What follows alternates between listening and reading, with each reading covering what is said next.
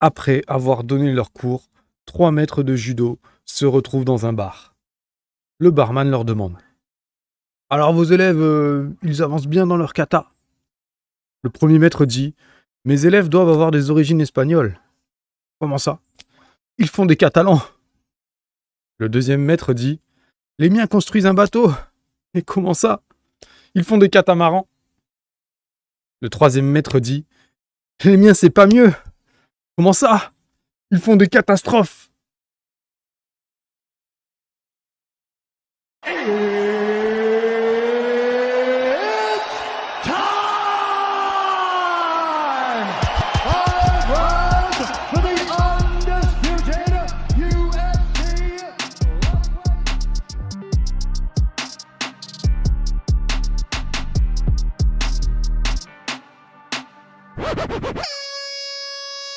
Et salut tout le monde J'espère que vous allez bien. Soyez les bienvenus dans MMA Club. Aujourd'hui on se retrouve dans MMA Club pour parler de l'UFC 281.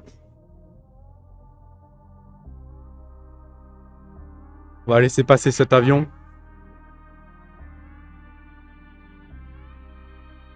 En attendant, est-ce que vous voyez un peu ce cadre idyllique aujourd'hui dans lequel je me trouve pour vous?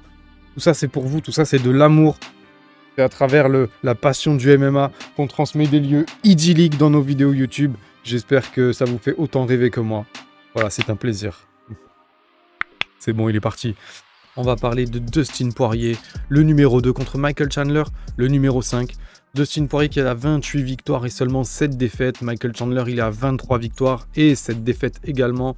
Poirier est légèrement favori avec 175. Ça veut dire que si vous mettez 100 dollars, vous allez en retrouver 175. Alors que Michael Chandler, il faut mettre 150 dollars pour pouvoir en récupérer 100. C'est pas énorme. C'est très serré. Pourquoi j'ai choisi ce combat? Pour assaisonner cette sauce UFC 281 dont ce sera l'unique podcast. Parce que j'ai pas le temps. Parce que j'ai pas le temps d'en faire d'autres en ce moment. Parce que Esparza contre Wiley Zhang, c'est bien, mais Poirier Chandler, c'est mieux. Parce que Adesanya contre Pereira, Adesanya pour l'instant, j'arrête. Il nous a eu avec Canonier, il nous a eu avec Whitaker, il nous a eu avec Marvin et Vettori. On s'attendait à du spectacle, on a eu des grosses cernes. Voilà, moi j'arrête avec Adesanya pour l'instant. Alors j'exagère, je fais exprès d'exagérer. Je sais que Easy et Pohatan, ça va être une tuerie. Mais je peux pas tout faire en ce moment. Je pars demain en vacances en plus. Donc euh, voilà. Est-ce que vous savez ce que ça veut dire Pohatan Pohatan, le surnom d'Alex Pereira, ça veut dire le point de pierre.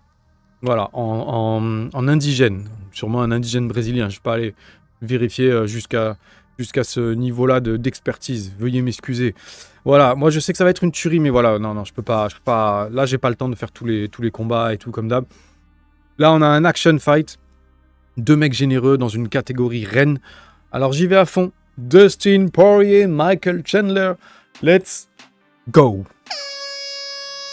Je vais vous présenter les combattants. Les deux combattants, ils ont réussi et les deux combattants ont échoué quasiment, quasiment, je dis bien, dans les mêmes circonstances. Si ce n'est que Chandler n'a pas affronté Habib.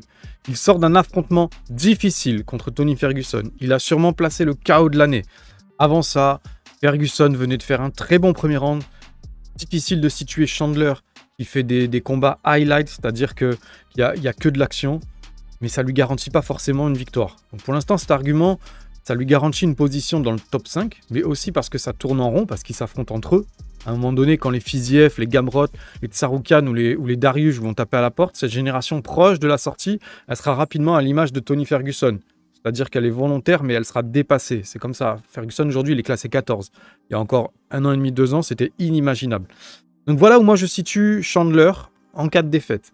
Poirier peut soit basculer dans la même catégorie de combattants, soit assurer sa place dans le top 2 pour au moins encore un an, on va dire, parce que déjà, il combat, pour l'instant, il combat, il cette année, il n'a pas, encore combattu, donc ça, fait, ça ferait un combat par an.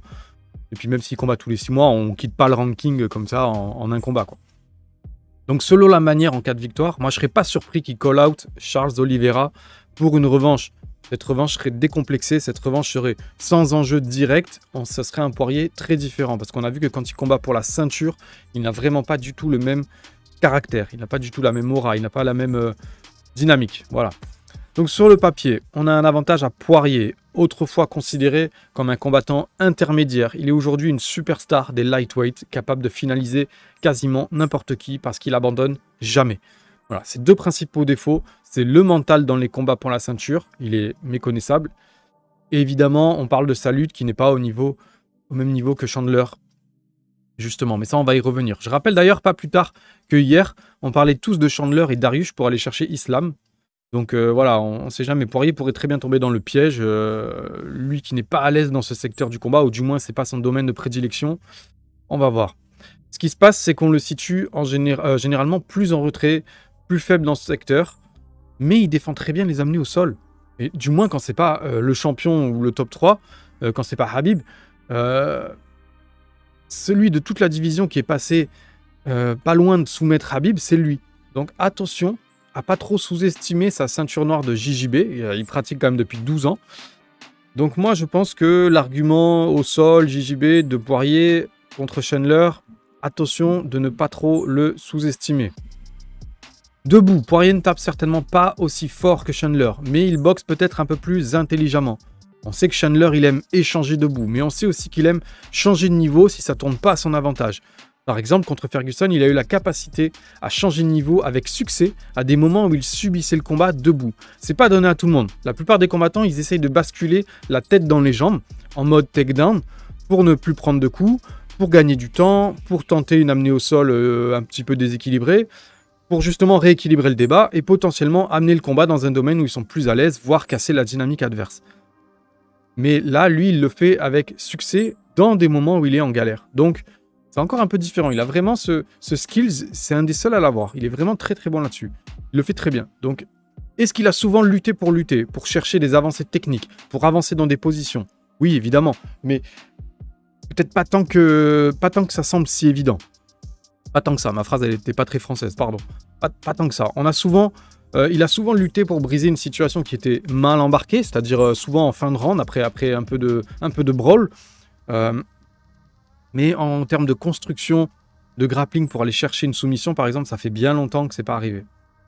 Concernant leur prime, voilà, dernièrement, moi j'ai trouvé Poirier, je dois être tout à fait honnête, j'ai trouvé Poirier en descente de prime, un petit peu plus lent sur ses coups et ses déplacements. Est-ce que c'est dû au fait qu'en face il y avait Connor ou Oliveira, qui ont peut-être donné cette impression aussi? D'avoir quelqu'un d'un peu plus en retrait, un peu plus minimaliste sur ses mouvements pour éviter de donner trop d'amplitude et de se découvrir trop. Je ne sais pas, peut-être. C'est en tout cas c'est l'impression que ça a donné. Euh, la garde est un peu plus perméable, mais encore une fois, c'est peut-être aussi parce que c'est Oliveira avec son volume incessant qui a donné cette impression. Concernant Chandler, c'est compliqué à dire parce que il a toujours ou à peu près toujours le même schéma de combat. Euh, il est encore très compétitif, très spectaculaire. Ça n'empêche qu'il prend beaucoup de coups tous ces combats, on peut les regarder du début à la fin, comme je disais tout à l'heure. C'est des, des, highlights à eux-mêmes, c'est-à-dire qu'il n'y a, quasiment pas de temps mort. À, chaque, chaque seconde, il, va se passer quelque chose. Donc euh, pour Chandler, c'est difficile de parler de fin de prime. On peut simplement dire qu'il a eu un prime Bellator et que là, il est très compétitif à l'UFC. On va parler maintenant du fait que ce soit un combat en trois rounds. Alors, c'est un combat en trois rounds et d'après moi, ça avantage Dustin Poirier dont le coffre est peut-être plus adapté aux 5 rounds. Un game plan plus élaboré également sur le long terme. Peut-être que Chandler, lui, préfère les 3 rounds, parce qu'il démarre hyper fort. Mais est-ce que pour autant, ça l'avantage? Contre quelqu'un comme Poirier, je parle, hein, pas, en termes... Pas le Chandler qui va affronter, euh, je sais pas, X, qui va affronter, tu peux mettre 10 noms derrière. Là, je parle de... Est-ce que, le est-ce que le fait de combattre en 3 rounds avantage Chandler contre Poirier? C'est ça ma question. Lui qui a du mal à se tenir à des game plans une fois les premiers échanges délivrés. Euh, moi, le premier round, c'est souvent le plus incroyable lors de ces combats. On le sait, ce premier round, il va être déterminant dans le combat. Il n'hésite pas à prendre un petit peu plus son temps. Du coup, sur trois rounds, je pense qu'il va falloir absolument gagner le premier round pour pouvoir faire le dos rond quand l'un ou l'autre va accélérer dans le deuxième. Ça paraît très évident. Si on va vers une décision, il faudra même profiter de la baisse de régime pour faire le taf dans le troisième on risque d'avoir ce genre d'opposition où le vainqueur gagnera le premier et le troisième, comme ça arrive souvent. Un système qui correspond un peu plus à celui de Poirier, d'après moi, qui calcule, qui calcule son rythme, qui calcule son travail énergétique, qui a, un doseur un peu plus. qui dose un peu plus de manière expérimentée que son adversaire. Voilà, on sait que Chandler, lui, va jusqu'au bout, jusqu'à ce que ça tienne plus debout. Euh, c'est un petit peu différent, voilà. lui, il a tendance à laisser l'instinct dicter le rythme vers ses fins de combat. On a vu contre Gadjik, c'était pilote automatique. Donc voilà, moi pour ça, je donne un petit avantage à Dustin Poirier. On va parler maintenant des stats. Après, on va parler des records. Les records sont vraiment pas mal. Restez. Alors pour les stats, on a Chandler à l'UFC qui est sur deux victoires et deux défaites. Poirier, il est à l'UFC depuis 2011. Alors je vais pas m'amuser faire son bilan, mais simplement depuis 2021, il est à deux victoires contre Connor et une défaite contre Oliveira. C'est d'ailleurs son seul combat en 2022. Euh, sur les TKO et les KO, on a un léger avantage à Poirier. Regardez, la fiche, c'est du 54% contre 48%. Chandler a soumis légèrement plus, mais pas depuis 2018 c'est-à-dire depuis le Bellator 178, il n'y a pas eu de soumission. Donc le combat risque de voir le deuxième round puisque les deux combattants combattent en moyenne plus de 7 minutes, jusqu'à 10 minutes pour Poirier. Et enfin, les deux passent moins de 1 knockdown toutes les 15 minutes. Voilà, vous le voyez, ces stats. Je me suis embêté à vous sortir des fiches parce qu'elles sont très belles. Donc ça vaut le coup de les, avoir sous les yeux. En termes de records, on a Dustin Poirier qui, Dustin Poirier qui est à 27 combats à l'UFC, dont 20 victoires il est classé quatrième derrière Charles Oliveira, André Arlovski et Jim Miller qui est 24 victoires. Avec 13 finishes, il est également quatrième dans ce classement et troisième dans le classement KO TKO, derrière Derrick Lewis. Redoutable Derrick Lewis. Il a également pour lui 12 bonus de Fight Night. Il est classé cinquième. Voilà. Pour, euh, en termes de frappes signifiantes, Holloway est premier avec 2975 frappes signifiantes. C'est hallucinant. Mais Poirier, il est cinquième devant Diaz, qui est septième avec 1585 frappes signifiantes. Là encore, on est déjà sur du très très très haut niveau. Vous imaginez, c'est deux fois moins que Holloway qui est premier. C'est fou.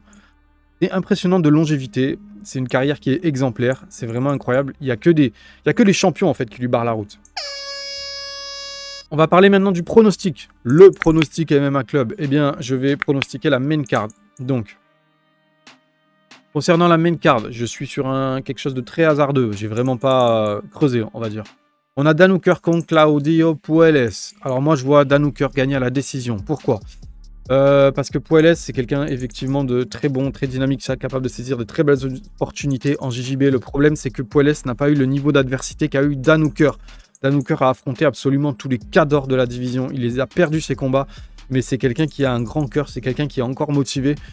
Je pense que quelqu'un du niveau du poilet, c'est quelqu'un qui lui faut et je pense que ça va passer à la décision. Vois Dan Hooker au striking avec la gestion de la distance qu'on lui connaît à la décision. Voilà. Ensuite, on a Frankie Edgar contre Chris Gutiérrez. C'est le combat qui m'a donné le plus de difficultés à pronostiquer. Pourquoi? Parce que ben, Frankie Edgar, ça reste Frankie Edgar. On n'a pas envie, on a, du mal à, l'imaginer se prendre des KO. Pourtant, c'est ce qu'il fait depuis trois combats. Donc c'est compliqué. Euh, néanmoins, je vois Chris Gutiérrez gagner par décision au vu global comme ça, de ce que j'ai vu des highlights, des meilleurs coups, des Sherdog aussi actuels, de la dynamique. Je vois plus Frankie Edgar gagner un combat à l'UFC. Je pense que c'est devenu compliqué pour lui euh, à tous les niveaux. Je, pense que la main carte pour lui, c'est une manière de le respecter, mais que malheureusement, sportivement parlant, si on est tous tout à fait honnêtes avec nous-mêmes, en tout cas moi, ce qui me concerne, je pense que il aurait dû fermer les prélims et laisser un combat libre de, main card. Voilà, c'est pas moi qui fais les matchmaking, hein, on m'a pas, demandé mon avis. Concernant Wei Li Zheng contre Carla Esparza, eh bien, euh, bizarrement, je vois Carla Esparza à la décision. Encore quelque chose de très ennuyeux, quelque chose de très très chiant. Ça va être le moment euh, café. ça va être le moment où j'aurais pas du tout envie de regarder ce combat. Mais je pense que je vais me forcer parce que euh, on n'est jamais à l'abri d'une dinguerie avec Wei Li Zhang. Elle est très très attractive, elle est très surprenante. Elle a des grandes qualités, vraiment, c'est quelqu'un de très professionnel que j'aime beaucoup. Mais je sais pas pourquoi, je vois Carla Esparza, euh, je vois l'effet euh, champion, l'effet ceinture. je vois une nana qui est, qui est difficile à, prendre sur son terrain. Et je la vois bien emmener le combat dans son terrain. Donc voilà, décision ennuyeuse, mais efficace pour Carla Esparza. Israël Adesanya, Adesanya contre Alex Pereira. Eh bien, euh, sans surprise, me concernant, je vois Israël Adesanya gagner à la décision, un petit peu dans le même style que Carla Esparza, c'est-à-dire une décision ennuyeuse. Euh, ça ne veut pas dire qu'il va lutter, je ne sais pas ce que je voulais dire. Mais je pense que voilà, il va gérer sa distance, il va gérer avec des kicks, il va gérer avec des éclairs de 2-3 combinaisons maximum. Quand je dis maximum, c'est trois coups, c'est maximum. Je le vois bien faire des, des combinaisons de deux coups maximum, des retraits de buste. On recule de trois pas et on recommence. Euh, il a ce don-là que, très peu de gens peuvent euh, analyser. Son, ses, déplacements, son striking, il est, il est, il est franchement, il y a une espèce d'ambivalence dans, dans ce que je pense de lui. C'est-à-dire que, oui, je m'ennuie. Enfin, je m'ennuie. tout est relatif, mais oui, c'est pas spectaculaire. Mais en même temps, le mec, c'est le GOAT, quoi. C'est le GOAT de sa catégorie. Euh, parce qu'il a comme Georges Saint-Pierre, alors différemment, mais il a, le, même. Je lui colle la même image. C'est-à-dire, le mec est écrasant, le mec est ultra dominant, je vois personne qui peut l'éclater. Mais sur la fin, les derniers combats, c'était. Enfin, je sais pas, on peut parler français et dire que c'était. On va pas dire que c'était chiant, mais c'était un peu long, c'était pas toujours, euh, toujours efficient dans les échanges, c'était très sécurisé. C'était des victoires très sécurisées. Donc euh, quand on est habitué euh, petit à petit, quand on s'habitue à des cartes très très très haut niveau avec des gros bangers, ben on commence à faire la fine bouche quoi. Donc euh, ouais, j'aime bien son style, mais j'aime bien son style quand il est challenger. Quand il est champion, son style, ben, il, est, il ennuyeux en fait. Parce que du coup, il n'a pas besoin d'attaquer. Il n'a pas besoin d'attaquer et du coup, ouais, on peut être surpris sur un contre un coup de génie dans le cinquième, euh, un petit contre qui va, qui va coucher euh, Poatan. Mais pendant, pendant tout, tout ce qu'il y a avant, on risque fort d'avoir quelque chose de très maîtrisé, très long, très sécurisé, et on peut s'ennuyer. Voilà. Donc, euh, ouais, je vois, je vois Israël Adesanya. Concernant le combat de Poirier contre Chandler, eh bien, je vais pas changer mon fusil d'épaule. Team Poirier depuis très longtemps. Ça fait une bonne douzaine d'années, voire plus. Je l'ai déjà dit, je ne changerai pas d'avis pour ce combat. J'ai très envie qu'il reprenne la main sur la catégorie. Il n'a pas été très actif cette année. Euh, le voir revenir dans la course pour la ceinture maintenant, qu'il y a un changement de propriétaire, moi, ça me donne envie. Même si je sais qu'en termes de profil, Chandler est mieux placé que lui pour affronter Islam Mahachev. Mais euh, voilà, euh, moi j'aime trop Dustin Poirier. Il peut affronter n'importe qui, offrir un banger. J'aimerais bien Poirier contre Oliveira. Et j'aimerais bien Chandler contre Darius. En vrai, c'est les oppositions qui me me ferait le plus plaisir. Pourquoi Chandler Darius? Parce que si Chandler passe Darius, on va vraiment valider la case. Pardon, on va vraiment valider la case. Chandler peut éclater un lutteur. Alors que si on le met directement contre Mahachev, ben peut-être qu'on dira ah on a sauté une, une étape, nanani nanana. voilà. Et aussi c'est une manière de récompenser Darius avec un je sais pas moi un main event de, ou un co-main event de pay-per-view euh, très lucratif en termes de monnaie donc euh, pourquoi pas Vu que de toute façon, il sait pertinemment qu'il n'aura pas le title shot. Pourquoi pas Et pourquoi aussi Poirier Oliveira? Euh, Eh bien parce que c'est une revanche sans pression sur trois rounds. Et que du coup, euh, Poirier, je pense que je peux lui faire confiance sur ce genre de configuration-là. Voilà. Voilà les amis, on en a fini pour ce podcast UFC 280. Putain, maintenant que j'ai fini, ils arrêtent tous de faire du bruit là. Là-bas, il y a l'autre qui souffle, il y a l'autre qui taille des... Je sais pas ce qu'il fait avec sa disqueuse. Voilà, maintenant que j'ai terminé, ils se testent tous. N'oubliez pas de vous abonner. N'oubliez pas de partager autour de vous, c'est cool. N'oubliez pas d'alimenter l'Insta avec des petits likes, des petits commentaires. Franchement, ça le fait, c'est cool de, de, de, valider les stories. Ça fait super plaisir. J'ai énormément de messages en ce moment. C'est la folie. Je m'attendais pas à avoir autant de messages privés tous les jours. Et euh, on y prend goût. On y prend goût à avoir des petits messages. Passe une bonne semaine. J'espère que tu vas bien. Ton podcast m'a plu ton podcast, il y a ça à redire, euh, je suis pas d'accord avec toi, ah je suis d'accord avec toi. Franchement, c'est les interactions, ça fait trop plaisir. Euh, maintenant, ne vous gênez pas pour interagir euh, publiquement, c'est-à-dire dans les commentaires. Ça fait vivre l'Instagram et c'est très important. C'est ce qui fait avancer les choses. Abonnez-vous sur le YouTube. On vise toujours les 500 abonnés pour Noël. Ça serait un joli cadeau que vous me feriez. Donc voilà, moi en attendant euh, Ares 10, en attendant, qu'est-ce qu'il y a encore avant la fin de l'année? Un joli Bellator là qui pointe le bout de son nez, mais bon, je vais pas avoir le temps de, faire un podcast là-dessus. Bon voilà, on se dit euh, à bientôt et je vous fais des gros bisous.